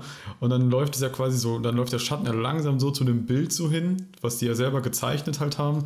Und dann kommt ja quasi aus dem Bild raus so Hände und kleines Detail, was ich dann aber richtig gut finde, weil das erste, was mir sofort im Kopf ist, okay, jetzt will ich sofort eine Seitenaufnahme sehen, weil ich will sehen, dass dass die Hände aus der Wand kommen und nicht, dass ich mir dann nicht irgendwie direkt so denke, ja, okay, da sitzt dann da halt jemand im Greenscreen ne, und hat dann halt so diese Hände und dann machst du den Typen, also den Color Grade ist dann einfach weg. Ne, dann hast du ja quasi den gleichen Effekt. Aber nee, die haben es genau richtig gemacht. Du hast, ein, du hast ein Seitenbild und das sah richtig creepy aus, wie diese Hände halt so vermeintlich aus der Wand kommen. Fand ich gut. Ja. Ja, da sind wir uns einig, weil diese Szene ist meiner Meinung nach eine der besten Horrorszenen der letzten Jahre. Also von der Inszenierung her war das mega geil. Oh, ein Glück. Also alles, alles Szene- an dieser Szene hat gestimmt. Oh, ein Glück. Ich habe eine Szene genannt, die wir beide gut finden. Okay. Ja. Nee, also es fängt ja schon damit an, dass diese Nonne in diesem ultra engen Flur einfach steht und dann in diesen Keller reinläuft. Was ich auch ultra den creepigen Shot fand, so von, der, von den Visuals her. Und dann äh, meine Lieblings, äh, mein, mein Lieblingsmoment ist der, als sie dann äh, in diesem Raum gefangen ist mit der Nonne und dann dieses äh, Radio anfängt, diese Kirchenmusik zu spielen. Da dachte ich mir so, oh, shit gets real. Und dann weiß er halt aber nie genau, okay, worauf läuft diese Szene jetzt hinaus. Du hast ja dieses Bild hängen, was ultra creepy ist. Du hast äh, die, die Nonne, die anscheinend auch irgendwo im Raum ist, aber nicht weißt wo. Und dann kommt ja dieser Schatten angelaufen und sie vereint sich mit diesem Bild und ja, mega Perfektion. Aber findest du die Nonne so an sich vom, ähm, ja, vom Antagonisten her gesehen, findest du die unheimlich? Ja, Okay. ja. Ich finde das Bild mega unheimlich, wenn es bei mir in der Wohnung stehen würde. Ja, okay, das Bild ist, das, das Bild ist unheimlich, aber ich fand jetzt hier so, wenn du die Nonne mal so siehst, also die wird ja wirklich sehr gut dargestellt, dass man die auch wirklich sieht. Du kannst sie ja wirklich auch richtig angucken und die wird nicht immer nur so angedeutet, sondern du siehst sie ja wirklich sehr prominent. Und ähm, auch da war es bei mir halt so, ich fand das da teilweise einfach so unreal halt irgendwie so aus, aber auch halt, es gibt ja diese unrealen Momente, die funktionieren, weil die dann so ein Unwohlsein-Gefühl halt auslösen und bei mir halt irgendwie so, ne, überhaupt nicht, irgendwie, ich weiß nicht warum, ich finde halt irgendwie, die sieht zwar schon ein bisschen creepy aus, aber richtig unheimlich fand ich die auch nicht. Ja, ich fand, ich fand die schon unheimlich. Also es gibt, im, es gibt gegen Ende des Films so ein paar Szenen, wo es dann ein bisschen over the top wird. Dann Das sind dann wahrscheinlich in wieder die Szenen, die ich da verwandelt. wieder gut finde. Nee, aber an sich, ich finde auch die Idee dahinter unheimlich. Also, dass es halt ein Dämon ist, der sich irgendwie lustig macht über den Glauben und sie dann in so eine Nonne verwandelt. Also, das ist an sich schon so eine makabere Idee. Ich finde sowas cool. Also, so ein bisschen dieses Lore-Fantasy-mäßige hinter diesen Gespenstern. Ja. Das finde ich. Nee, also fand ich an sich wirklich unheimlich. Ich fand auch den alten Mann, einerseits, also der Mann, der in diesem Haus gestorben ist, der eigentliche Poltergeist, auch creepy, aber irgendwie auch gegen Ende dann sympathisch, weil dann wurde er auch mehr so eine Art Protagonist, der dann auch hilft.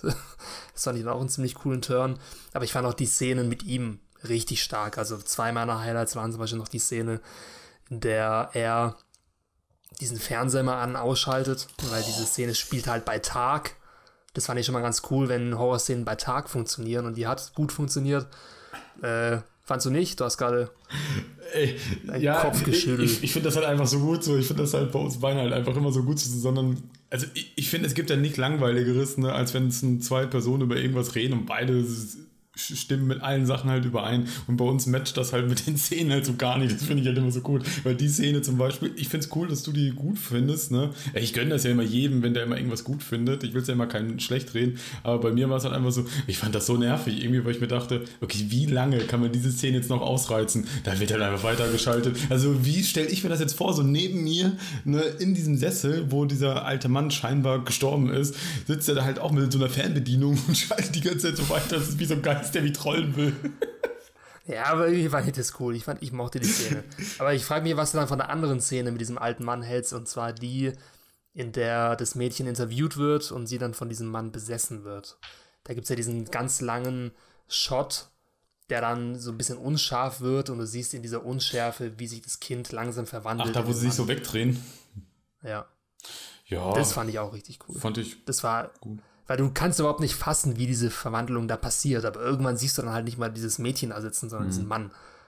Und das war echt visuell richtig gut gemacht. Also, Ja, an sich ähm, wird es nicht irgendwie herausragend, aber ähm, fand ich normal äh, okay. Ähm, was ich halt eher gut finde, und das ist ja, ähm, das ist so eine andere Szene, die später kommt, die aber nur funktioniert aufgrund dieser Szene. Und zwar, wenn die halt irgendwann in Zug sind, sitzen und vermeintlich, ich mache jetzt Anführungszeichen, zurückfahren, ähm, dass sie dann halt quasi so zwei Tonspuren halt so aufeinander legen und dann halt dann so wissen, was eigentlich Sache ist. Ja, war auch ein cooler Moment, also auch so ein bisschen Gänsehaut, aber es war auch sehr konstruiert. Also diese zwei Tonbänder, die dann so Ja. sich so in ein Kreuz auf den Boden legen, dann kommt er auf die Idee, Ja, ja, das stimmt müssen schon. die nebeneinander laufen lassen. Und dann hat er genau die richtigen Sekunden von beiden Bändern Ja, gefunden, drückt. Play und es passt. Ja, Da fällt was auf den Boden, du, guck, du, guck, du guckst dann da so hin, denkst dir so, ich habe einen Geistesblitz. Ja. ähm, aber ich aber, muss sagen, ich fand der, der zweite Film, der fängt extrem gut an, so die erste Hälfte, lässt aber ein bisschen nach in der zweiten. Äh, ich fand auch das Finale vom zweiten Film ein bisschen konstruiert. Also so als ob, ja, okay, wir müssen jetzt hier den Shit abfackeln, wie ja. können wir ein actiongeladenes Finale initiieren und es hat einfach nicht so verdient gewirkt wie im ersten Film. Ich Im ersten Film hast du dann ja die, die dreistufige Besessenheit mehr oder weniger runtergespielt. Das ist, ist ja auch in dieser Vorlesung erzählt worden. Es fängt an mit der Heimsuchung, dann die Unterdrückung und dann die Besessenheit. Und genau in diesen drei Akten war der erste Film ja auch aufgebaut. Und beim zweiten Film ist es so, der verschießt seine, seine größten Kanonen in der ersten Hälfte und weiß dann nicht mehr ganz genau, wo er hin soll, obwohl er immer noch ein guter Film bleibt, aber äh, da ist halt so ein bisschen Gefälle, so ein bisschen antiklimatisch. Ich habe ähm, hab noch einen Punkt, der bei beiden, ähm, der bei beiden Filmen auftaucht, den wir glaube ich noch gar nicht so erwähnt haben, den ich auch sehr positiv finde, und zwar ähm, beim ersten, ich nehme jetzt mal das Beispiel erstmal vom ersten, äh, das ist, äh, wenn die Familie, die halt immer von dem Geist heimgesucht wird, dann irgendwann kommt ja immer der Punkt bei beiden Filmen, wo sie dann halt dann doch Kontakt aufnehmen mit den Warrens. Und ähm, die Warrens glauben es natürlich halt im ersten Moment nicht, weil die, die sich dann halt dann immer so denken, so, ja, wahrscheinlich ist es hier irgendein Rohr oder irgendwas hier auf dem, Dach, auf dem Dachboden. Immer diese Rohre. Ja, immer diese ey. Rohre hier, ne? immer diese alten heruntergekommenen Häuser. Vielleicht sollen sie sich doch mal moderne Häuser aussuchen. Naja, egal. Ähm, ist ja halt auch immer so ein Punkt, den ich halt auch immer sage, es sind immer alte Häuser. ähm, ja, aber dann... Vielleicht muss man einen Horrorfilm in einem Wolkenkratzer drehen oder so, in einem Penthouse. Ähm, aber dann. dann versprüht, glaube ich, nicht dieselben. Ja, dann gibt es halt andere Punkte. Ja. Ähm, ähm, aber dann, dann gehen ja die Warrens dann ja doch immer, natürlich immer, wenn der Film zu Ende halt immer dann doch zu den Personen halt immer hin. Und ähm, was ich dann halt immer ganz gut finde, ist, dass sie vieles aussprechen, was man sich manchmal selber so denkt. So, ja, ähm, dass sie halt dann nicht da hingehen und dann erstmal alles nicht glauben oder halt alles ähm, selber erstmal ähm, testen müssen, sondern die fragen sie dann so, okay, ist hier das, dies und jenes alles vorgefallen? Und dann wie so eine Check, so eine Checkliste, was sich manchmal in der Art wahrscheinlich so auch der Zuschauer sich denken könnte. Und dann ist relativ schnell klar, okay, hier ist hier ist doch ein Problem. Und das ist bei beiden Filmen halt so. Und ähm, ich finde, bei beiden Filmen ähm, ist ähm, hast du dann halt dann auch schnell so diesen Punkt, dann haben die Warrens halt auch echt ja, irgendwie Angst oder halt dann ähm, erkennen relativ schnell an, dass hier doch ein großes Problem herrscht und ja, ich kann das gerade so schlecht so erklären. Das ist, glaube ich, so wie so, als wenn sich das ein Zuschauer sich halt manchmal denken könnte. Und beim ähm, zweiten war es dann ja halt dann auch so. Dann kommen sie da halt so an, sehen sie schon irgendwie alles Mögliche kaputt irgendwie. Kommen doch hier, glaube ich, sogar in das Zimmer, in das Kinderzimmer rein, wo alles voller Kreuze irgendwie hängt. Und da denkt man sich auch so, okay, ich glaube, das macht kein normaler Mensch so. ja. ja, stimmt. Also ich, die sind ja wortwörtlich Doktoren und verhalten sich auch ein bisschen so, so als ob du zum Doktor gehst und du mhm. hast irgendwelche Probleme, Symptome, du zählst sie auf und dann sagt der Doktor, ja, das ist eine Angina oder eine, was weiß ich, Entzündung oder so. Und so machen die es ja genauso. Gehen da ins Haus rein, fragen, ja, wurde hier geklopft oder so? Ja. Wie oft? Ja, meistens dreimal. Mhm. Ah ja, das ist ein Dämon, der hier die Dreifaltigkeit in, ja, genau. äh, lächerlich machen will. Ja. Das ist halt dann so, so ein bisschen, ich weiß nicht, so ein bisschen lore-mäßig, dass da halt so eine, so eine ganze Welt aufgebaut wird mit irgendwelchen Regeln und so mhm. weiter. Mhm. Das finde ich eigentlich ganz cool. Nee, das ist halt auch so was, das finde ich ähm, generell halt immer ganz gut, weil sonst hast du es halt immer in anderen Filmen halt so, dann kommen die Geisterjäger dann erstmal zu dem Ort des Geschehens hin, aber müssen dann selber halt dann nochmal einen Haufen Forschung anstellen und da wird quasi das alles quasi so ein bisschen über den Haufen geworfen, indem sie quasi einfach ein paar Fragen stellen und ähm, dann ist einfach klar, okay, hier ist wirklich was los. Mhm. Ja ja, an sich auch ein, ja, dennoch, auch wenn der zweite Film gegen Ende ein bisschen abfällt, dennoch einer meiner Lieblings- äh, Haunted House Filme der letzten Zeit. Äh, zum realen Hintergrund, 1977 in Enfield hat das stattgefunden und im Gegensatz zum Perrin Case aus dem ersten Film ist man sich bei diesem Fall schon einigermaßen sicher, dass es ein Fake war oder ein Hawks oder wie auch immer. Weil unter anderem auch ein bis zwei Kinder zugegeben haben, dass sie einige Sachen gefaked haben. Und äh, auch viele andere Geisterjäger, die dann dieses Haus besucht haben, gemeint haben, ja, da faked irgendjemand etwas oder die haben das halt nicht für bare Münze genommen. Bis auf die äh, Warrens, die haben das für bare Münze genommen und haben das ernst genommen. Aber an sich ist dieser Enfield Portergeist quasi schon aufgelöst worden, sagen wir es so. Mhm. Im Gegenteil. Also ich finde dennoch diese Real-Life-Bilder, die dann im Abspann immer eingeblendet werden, trotzdem ziemlich cool. Oder auch diese Tonaufnahme, die dann im zweiten Teil im Abspann gespielt mhm. wird von dem von der Tochter, als sie dieses Interview gibt und in der Stimme des alten Mannes spricht, hat auch wieder so diesen Faktor, okay, das ist ja nicht reine Fiktion, da ist irgendwas Reales und wie viel davon ist wirklich real, äh, das machen die Conjuring-Filme ganz gut. Hm. Also sonst noch irgendwelche Highlights aus dem zweiten Conjuring-Film, die du besprechen möchtest? Ähm, ja, ich fand ähm, was, also was bei, de also ich habe mir halt einfach noch so diesen Punkt hier aufgeschrieben, der Film ist ähnlich wie der erste, nur von allem mehr. Vor allem, das merkst du ja auch schon, wie ich äh, eben beim ersten ja. gesagt habe, da gibt es ja zwei parallele Handlungsstränge und das ist ja hier auch so. Nur ähm, im ersten war es so, da gab es ja den Handlungsstrang der Warrens, der war, ich sag mal, relativ klein gehalten, bis das zusammengeführt wird. Und da wurde ja mehr so Fokus auf die Familie gelegt. Hier sind ja quasi beide Handlungsstränge relativ gleich groß aufgebaut und dadurch, glaube ich, wirkt dieser ganze Film, wahrscheinlich ist er auch deswegen halt einfach zu lang, zu überfrachtet, meiner Meinung nach. Hat einfach zu viel Längen drin irgendwie und da hätte man aus meiner Sicht locker mal eine halbe Stunde rauskürzen können. Ähm, und ich glaube halt ein. Das ist ein berechtigter Kritikpunkt und auch einer, der oft angesprochen wurde im Rahmen des zweiten Films. Ähm, aber halt auch so ein Punkt, ich glaube, das haben wir noch so gar nicht erwähnt, und zwar ähm, die Lorraine Warren, die, also wenn wir mal noch, noch mal so auf diese beiden Charaktere eingehen, dass die Lorraine Warren ja, die ist ja ein Medium. Das haben wir ja noch so mhm. gar nicht gesagt. Also die sieht ja zum Teil sehr viel oder fühlt sehr viel und kann dadurch halt ähm, viel mehr sehen als ihr Umfeld.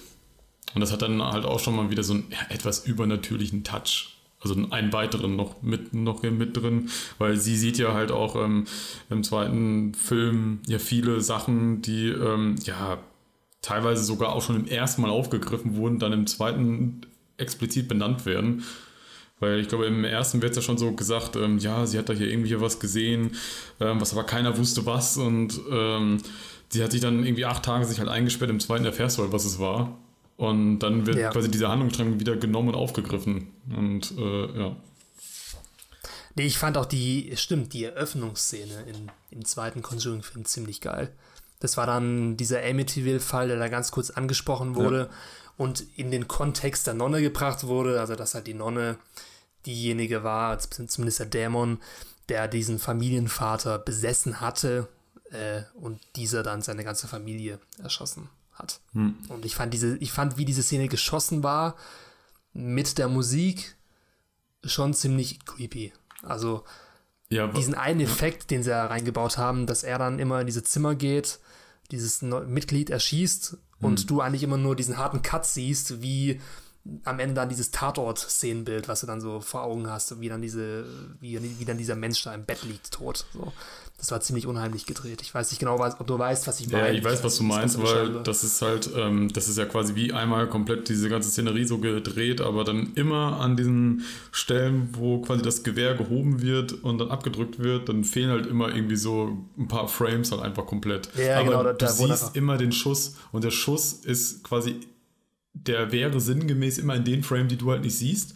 Und ähm, was ich halt immer eine ganz coole Szene ist, sie sieht das ja quasi, ähm, weil sie ja ähm, ein Medium ist ja aus ihrer Sicht, aber ja. die läuft dann ja mehrmals halt immer so an so Spiegeln entlang und dann siehst du quasi halt immer im Spiegelbild halt nicht sie, sondern halt den Täter. Ja. ja. Das war echt eine richtig starke Szene, ja. Ja, das stimmt. Hat mir sehr gut gefallen. Ja, an sich cooler Film und ich bin gespannt, was der dritte Film noch alles zu bieten hat. Weißt du denn, um was es im dritten Film geht? Conjuring the Devil Made Me Do It. Ja, ich habe da halt so ein bisschen was davon gehört. Da geht es halt natürlich halt auch wieder um irgendeine Besessenheit, aber es geht, glaube ich, aber auch irgendwie da um ähm, einen Gerichtsfall. Ich glaube, dass die Warrens irgendwie, glaube ich, vor Gericht kommen und ähm, da ähm, halt so eine moralische Frage irgendwie stellen, ob so ein Exorzismus, ähm, ich krieg's natürlich jetzt nicht richtig hin, ähm, ob das halt äh, moralisch vertretbar irgendwie ist, irgendwie sowas. Nee, also es geht ah. auch, äh, nee, es, also es war nicht ganz richtig. Äh, es geht um einen mich. Gerichtsfall tatsächlich, der auch dann wie immer wirklich geschehen ist. Und zwar äh, hat, spielt dieser Film dann wiederum in den 80er Jahren in Connecticut, also wieder zurück in Amerika. Und es geht um eine Familie, die von einem Dämon wieder besessen wird, zumindest das Kind wird besessen von einem Dämon, äh, den dann Ed und Lorraine Rowan austreiben äh, und dieser Dämon dann wiederum den Vater befällt und der dann wiederum einen Mord begeht und vor Gericht die Aussage trifft, dass er unschuldig ist, weil der Satan ihn dazu gezwungen ah, hat. Okay. Und dieser Gerichtsfall ist tatsächlich so passiert. Also das, was ich jetzt gerade erzählt habe, ist die reale Geschichte. Ich habe den Film noch nicht gesehen, deswegen kann es sein, dass der Film ein paar Sachen anders macht. Aber die Prämisse ist die, dass eben ein Mann vor Gericht kommt, der behauptet, er ist unschuldig, weil äh, ein Dämon von ihm Besitz ergriffen hat. An sich eine interessante Idee und da kann man bestimmt auch viel draus machen. Und anscheinend ähm, geht der Film auch ein bisschen weg von diesem typischen Haunted House Horrorfilm und mehr in andere äh, Wege, so ein bisschen losgelöst vom Haus, sondern wahrscheinlich ein bisschen mehr Story-orientiert, ein bisschen mehr Thriller-orientiert. Bin ich echt mal gespannt. Also ich glaube, der Film ist auch ganz gut, obwohl ich nicht äh, zu hoffen vermag, dass er das Niveau der ersten beiden Filme erreicht, weil es eben nicht mehr James Wan ist, der die Regie führt. Ähm, was ich mir gerade noch notiert habe, ist, du hast ja beim ersten Film genannt, wie der Geist eigentlich hieß. Aber das hast du beim zweiten nicht genannt, oder? Wallach. Richtig. Hieß er, oder? Ja. Wallach. Hm. Das, war, das fand ich auch ein cooles Element, wie der Name dir davor schon öfter gezeigt wurde, unterbewusst, und dann wird es eben dann irgendwann revealed, wie der Name des Dämonen ist. Ja, diese, dieses, vielleicht müssen wir mal so ein Dämonen-Lexikon aufmachen im Conjuring-Universum, dass man so alle Dämonen und Geister so wissenschaftlich mal festhält. Was sind so deren Fähigkeiten? Wo kommen sie her? Wie zeigt sich deren Besessenheit und so. Das ist schon ganz interessant. Ja, es gibt es bestimmt schon, ohne dass ich jetzt nachguckt habe. Ich könnte mir gut vorstellen, dass es das bestimmt schon in irgendeiner Art schon gibt. Naja, vielleicht, ja. Naja. Hast du Lust, die anderen Filme noch anzuschauen? Oder hast du denn welche schon gesehen aus dem Franchise, die nicht in Conjuring 1, 2, 3 enthalten waren? Also von wegen The Nun oder Annabelle und so weiter. Also aus diesem ganzen Controverse finde ich einfach einen lustigen Begriff, den äh, benutze ich jetzt einfach. Ähm, der, ich glaube, da sind ja schon die beiden Conjuring-Filme, glaube ich, die, die, glaube ich, die besten sein sollen. Oder zumindest das was ich immer so mitkriege. Ja, unumstritten. Ja, dann äh, glaube ich, habe ich nicht unbedingt Interesse dabei, mir die anderen äh, Filme mir da anzugucken. Ich glaube, von The Nun habe ich irgendwie immer ewig gehört, dass der unglaublich schlecht sein soll. Und ähm, dass halt auch lange Zeit auch viele Gags drum gemacht wurden, gerade weil er so schlecht ist und halt so ein echtes, ich weiß es halt nicht, so ein echtes Jump Jumpscare-Fest ist. Und ey, also solche Filme habe ich absolut gar kein Interesse. Also naja, gar nicht. Also Annabelle 1 habe ich gesehen, ich habe noch einen gesehen davon. Ich kann mich schon gar nicht mehr dran erinnern. Ja, das, aber, das sagt schon immer sehr viel aus. Ja, nee, aber ist auf jeden Fall Welten unter den Hauptfilmen von Conjuring. Ja, ähm, ich hab, Und es gibt, hm. es soll anscheinend noch mehrere Spin-offs geben. Unter anderem soll es ein Spin-off geben zum krummen Mann tatsächlich. Das wäre doch dann was für dich. Ja, ich, ähm, ja, ähm, ich habe mich halt auch mal so auf, ich habe ich hab mir mal so diesen Gedankengang mir mal so aufgeschrieben, dass, ähm, oder so die Frage, ob die Conjuring-Filme generell jetzt alle mal einbeschlossen eher so für die komplett breite Masse gedacht ist, wovon ich halt ausgehe und daher wahrscheinlich nichts für mich, ähm, weil ich meine, ich bin ja nun mal jemand, ich gucke ja relativ viele Horrorfilme in allen möglichen Varianten und ähm, ja, ich will mich da jetzt nicht irgendwie jetzt so, pff, ja, so herausstellen, dass ich jetzt da irgendwie so der krasse Typ bin, aber ich finde die halt alle auch einfach nicht gruselig. Keine Ahnung, also mir gibt das halt auch einfach nicht viel. Ich meine, auch jetzt so die Conjuring 1 und 2, ich finde, das sind objektiv gesehen echt keine schlechten Filme. Und wenn mich jemand fragt, so, hey, äh, kann ich mir die angucken? Ich würde wahrscheinlich sofort sagen, ja klar, also sind gute Filme, guckst du dir an, du wirst sie bestimmt nicht, nicht schlecht finden. Aber für mich ist das einfach nichts. Und daher war halt so mein Gedanke, das, ist das sind doch eher alles so Filme so für die breite Horrormasse. Ja, das auf jeden Fall. Also sind durch und durch Mainstream-Horrorfilme. Ähm, also trotz des Elevated Horrors Begriff, den, äh, der mit Conjuring in Kontakt gebracht wird. Aber ja, gruselig finde ich sie an sich schon, aber nicht zu dem Maße, in dem sie mich weiterverfolgen oder so. Hm. Also nichts, was mich irgendwie traumatisiert oder nachts wach halten würde, sondern mehr so diese, diese angenehme Grusel, Medium-Grusel. So, hm. du fühlst dich wohl, nicht wohl, aber du fühlst dich wohl, dich unwohl zu fühlen, während du diese Filme schaust. Genießt diesen Horror. Ähm, findest ihn cool und die Jumpscares sind auch mehr verdient als unverdient. Zumindest weil die Inszenierung meist sehr, äh, sehr äh, ausgefallen ist und intelligent. Von daher sind es für mich immer noch sehr gute Horrorfilme. Ähm, jetzt mal so von generell Horrorfilmen, so, da würdest du die bei dir wahrscheinlich schon sehr hoch ansiedeln, oder? Sorry, ich habe. Äh, okay, okay ähm, muss mir die Minute ausschneiden, ich habe dich gerade nicht mehr gehört. Okay. 1,33. Ähm, dann, das sind jetzt aber schon Filme, ähm, die bei dir einen sehr, sehr hohen Stellenwert haben und wahrscheinlich sogar bei dir mit zu deinen Lieblingshorrorfilmen zählen, oder? Also sind nicht meiner Meinung nach die besten Horrorfilme, also sie zählen nicht zu den allerbesten Horrorfilmen ever, so. Hm. Sie zählen auf jeden Fall zum Spektrum der besseren Horrorfilme. Hm. Äh, aber sie sind zumindest in diesem Subgenre Haunted House ja. und äh, Geister, Spuk und so weiter sind es einer meiner Lieblingsfilme auf jeden Fall. Okay. Und auch die Filme, die es in den letzten Jahren, vielleicht sogar in den letzten 20 Jahren am besten gemacht haben. Hm. Zumindest fallen mir wenige Spukhausfilme ein, die es handwerklich und von der Geschichte her besser gemacht hätten. Es sei denn, jemand hat jetzt einen ultra Underground Arthouse Geheimtipp. Ähm, dann immer her damit. Ich meine, solche Filme wie Hereditary, die grenze ich nochmal ab weil die auf jeden Fall nicht in diese Sparte reinfallen, was so diesen Mainstream-Horror angeht. Äh, aber in diesem konventionellen Bereich sind es schon, meiner Meinung nach, vielleicht die besten ja. Spuk-Mainstream-Filme der letzten Jahre. Ja, ja. ja ähm, würde ich mich wahrscheinlich sogar anschließen. Ähm, obwohl, ja, wie gesagt, das halt nicht so ganz so mein Subgenre halt so ist, aber wenn mich halt jemand fragt, hey, ich hätte, ich hätte hier Bock auf, auf eine klassische Gespenstergeschichte, so, dann würde ich wahrscheinlich auch relativ schnell, glaube ich, so ähm, den Film mal einfach empfehlen. Und ich glaube, damit ja. macht man auch generell einfach nichts falsch mit. Ja. Wie viel würdest du geben auf Letterboxd für beide Filme? okay, ähm, weil ich auf Letterboxd äh, ja relativ viel unterwegs bin in letzter Zeit. Ähm, boah, weiß ich nicht. Ähm, ich habe bei Letterboxd ist bei mir halt immer so, sobald ich so einen Film geguckt habe, dann habe ich sehr, sehr schnell so ein Gefühl von, ähm, von so einer Punktlandung und dann äh, schwankt das meistens nur noch so zwischen 0,5 in irgendeine Richtung.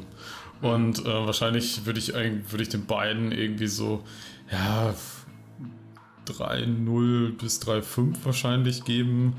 Ähm, wobei die 0,5 dann schon eher dann daraus resultiert, dass ich die beiden so ein bisschen von der Qualität dann doch ein bisschen unterschiedlich gewichte. Und ähm, mein Gefühl mir sagt, ich kann die nicht komplett gleich bewerten. Ja. Also dem ersten 3,5 und dem zweiten 3. Ja, wahrscheinlich. Ja. Wie findet ihr liebe Zuhörer, die Conjuring-Filme. Welchen findet ihr am unheimlichsten aus dem gesamten Universum? Welcher ist euer Lieblingsfilm? Und falls ihr mehr Bock habt auf Diskussionen, Debatten oder Besprechungen von Filmen und Horrorfilmen, dann abonniert uns, Flix und Fertig, auf YouTube, Spotify, Apple Podcasts, Google Podcasts, sind wir überall mit dabei. Äh, vielen Dank schon mal. Und äh, auch danke an dich, Chris, für diese wieder spannende Podcast-Folge. Äh, hat wieder sehr Spaß gemacht ein weiteres Mal über diese Filme zu sprechen. Diesmal ausführlich und äh, hat auch Spaß gemacht, den Rewatch nochmal zu starten. Und ich bin auf jeden Fall sehr gespannt, was der dritte Film in petto hat. Du wirst ihn dir wahrscheinlich auch irgendwann anschauen, oder? Ja, ich denke schon, dass ich mir den halt auch angucken werde. Gerade weil ich ja jetzt eh die ersten beiden jetzt gesehen habe, da werde ich den dritten auf jeden Fall auch irgendwann gucken. Ja, cool. Conjuring im Bann des Teufels.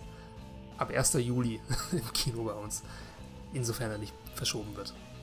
Ich bin gespannt. Dann würde ich sagen, hören wir uns wieder nächsten Dienstag zur neuen Flix und Fertig Folge und wünschen euch bis dahin eine schöne Woche, viele gute Filme und Serien. Ja, wir hören uns. Bis dann. Ciao. Bis dann. Tschüss.